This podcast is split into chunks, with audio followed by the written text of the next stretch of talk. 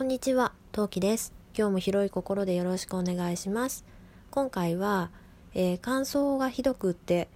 店員さんにどん引かれた話をしていきたいと思います。それでは今何目？スタートです。はい。これなんで話そうかって思ったのかっていうきっかけちょっと紹介させていただきたいんですけれどになこさんというトーカーさんがお話しされています「私を二次元へ連れてって」という番組内でですね乾燥肌さんのお風呂への入り方についてっていう、えー、と2つだったかな、えー、と上下編12編で、えー配信されているトークがあるんですけどそれを聞いててあ私の持ちネタあったわと思いましてちょっとお話しさせていただこうと思います。これを聞いた後きっと私はになこさんに怒られるなってちょっと思ってはいるんですけどネタとしては面白いので拾っていこうと思います。はい。えっ、と事の起こりは2年前のちょうど今頃ですね。えっ、とママ友3人で、えー、と近くってほど近くもないんだけど駅で言うなら10個以内の駅ぐらいの場所にあのプラネタリウムがありましてでそのプラネタリウムは月に1回とか2回とかあの乳幼児向けのプログラムをやってくれるんですね。でまあそれを見に行ってお外でほどほどに子供たちを遊ばせてでまあ帰路に着いたわけですよ。で電車に乗ってたらねおちびたちも寝ちゃってスースー寝息なんか立てちゃってでじゃあちょっとママたちはお茶でも飲んでから帰ろうかって言った場所が悪くってあの3人ママがいるうちの1人目のママのお家の最寄り駅でね電車降りたんですよ。でそこで喫茶店探そうと思ったんですけどぶっちゃけその駅ほとんどのものがなくっていやあるはあるんだけどあのモスバーガーしかないんですよ。でそのモスがねあのまあとてもじゃないけどあんまり広くなくって、まあ、駅に付属のちっちゃいモスであのベビーカー3台は絶対に無理って感じのねあの場所だったのね。でまあそこを諦めると他にないみたいな状況でどうしようかって考えててでじゃあまあ今日は帰るかって諦めたその時にあの徒歩5分ぐらいのところにあのカフェがあるっていうのをあの見つけて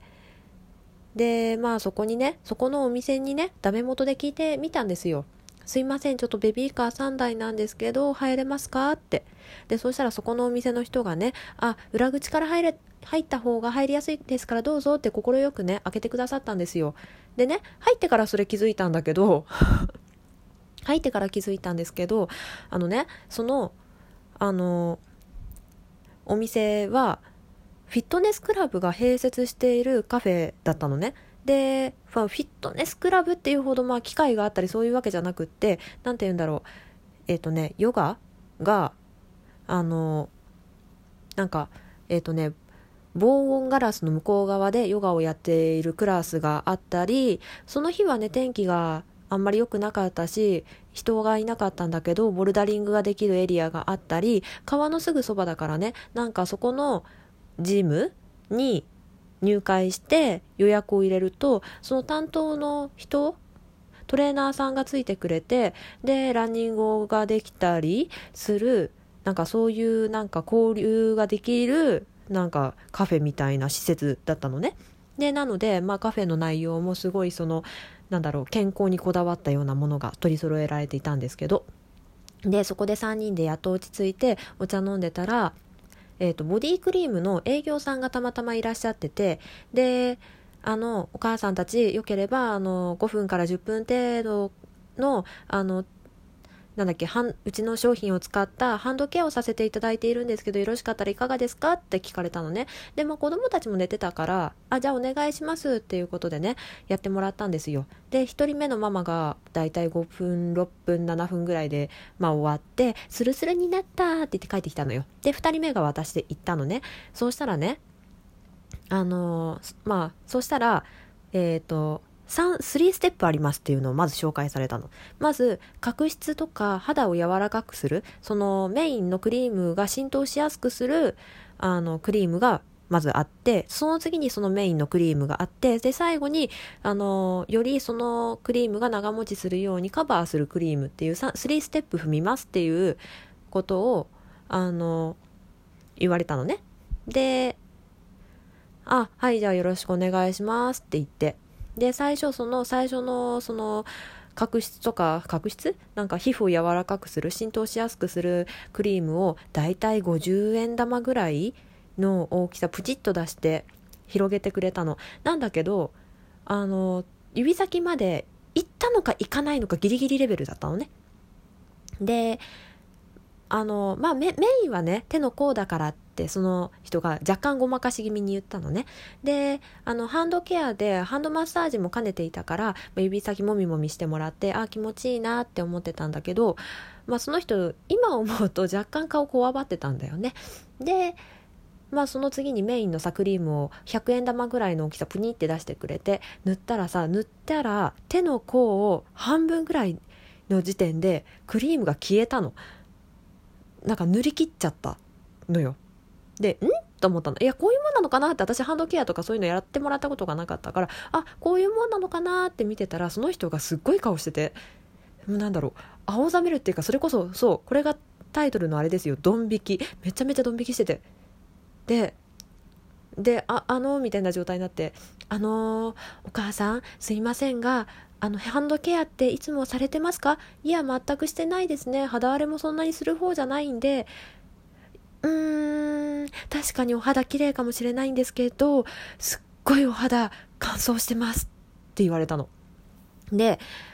えっ、ー、と、今のお母さんの手は砂漠みたいな状態なんですね。まあ、象の肌とかね、考えてみてもらうと分かりやすいんですけど、ああいうガッサガサの状態なんですよ。まあ、一見ね、ちょっとスベスベしたような感じするかもしれないけど、まあ、やっぱり水とかさ、お子さんのね、お尻拭いたりなんかしてね、水気が取れちゃうじゃないですか。だからね、あのーまあ若い時とか独身時代よりもさらに水気がなくなったりして多分ねその時よりさらにカサカサになっちゃっててでこのメインのクリーム塗ったんですけどちょっとあの浸透がしやすくってというかあのちょっと伸び伸びというか伸びる前にちょっとねあの肌の方が吸収しちゃったみたいで申し訳ないんですけど一からやり直させていただけますかって。言われてで「ああなんとなく分かった。はい分かりました。どうぞ」って言ってで「ちょっとメインのクリーム塗っちゃったんですけど上から失礼しますね」って言ってでもう一回50円50円玉より100円玉に近いかな。100円ぐらいの量のその角質柔らかくするクリームをブニって出してもらってでその時に私2年前の今頃なんで今頃ってちょうど結婚式のあの私フォトウェディングをやっているんですけどそのフォトウェディングをやる2週間くらい前でそういうなんだろうケアをやあのこまめにやってるやろうと思ってたぐらいの時期だったのね。まあそれでその胸をその人に話していたからじゃあ手首までねなるべくやりましょうって言ってそのその人ができる範囲の広範囲までギリギリまでやってくれてで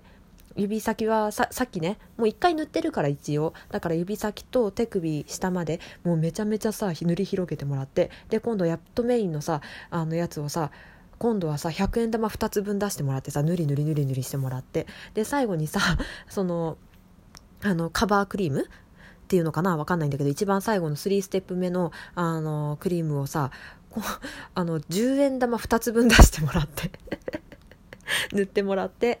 ではいこれでちょっと右手と手あの右手とね左手触ってみていただけたらわかると思うんですけどあのうん、全然お肌違うと思うんですよ。触ってみてくださいって言われて、で、まあ、触ってみたらやっぱ全然違うのね。で、ああ、やっぱりカサカサじゃいけないんだなと思って。で、あのまあ、1回目も左手で最初やってもらったんだけど左手でね大体その感覚がその営業さん分かったらしくってじゃあ右手失礼しますねって言って右手をやってもらったわけですよ。で右手はねもうね最初からね人の2倍出してくれたね。最初からね。2倍2.5倍ぐらい出してくれたかなあれはほとんどおまけで。でねやってもらってでつる手がつるつるになって帰ってきたんだけどあのねうんそっからだよね。ハンドクリーム塗ろうと思った。でちなみに商品はね、まあ、買う方が望ましいわけなんだけど買う方が望ましいわけだしそのおばさんすっごいおばさんって言っちゃったよ。営業さんねすっごい頑張ってくれたたのでメインのクリームだけ購入して帰りました。匂いも超いいんですよ。そう。あれからねもう一本その後にネットで買いました。はい。すご ちょっとねもうケースがないからこの商品って名前が言えなくて大変に申し訳ないんだけどうん。そう。それくらい私の肌はガサガサだったわけです。はい。お店の人がね、ドン引きしてたね。すごい顔してた。えらい顔してた。はい。そんなわけでちょっと早いんですが、キリがいいので、ここまでにしたいと思います。お聴きくださった方、ありがとうございました。皆さんもね、あの、肌のケア、ね、若いうちからなるべくしといた方がいいってことなので、うん、一緒に頑張りましょう。もう物草だから私もあんまりね、ちゃんとできる方じゃないんですけど、うん。はい、そんなわけで、えっと、重ねになりますけど、今日はここまでにしたいと思います。お相手はトウキでした。次回配信でまたお会いできたら嬉しいです。またね、バイバーイ。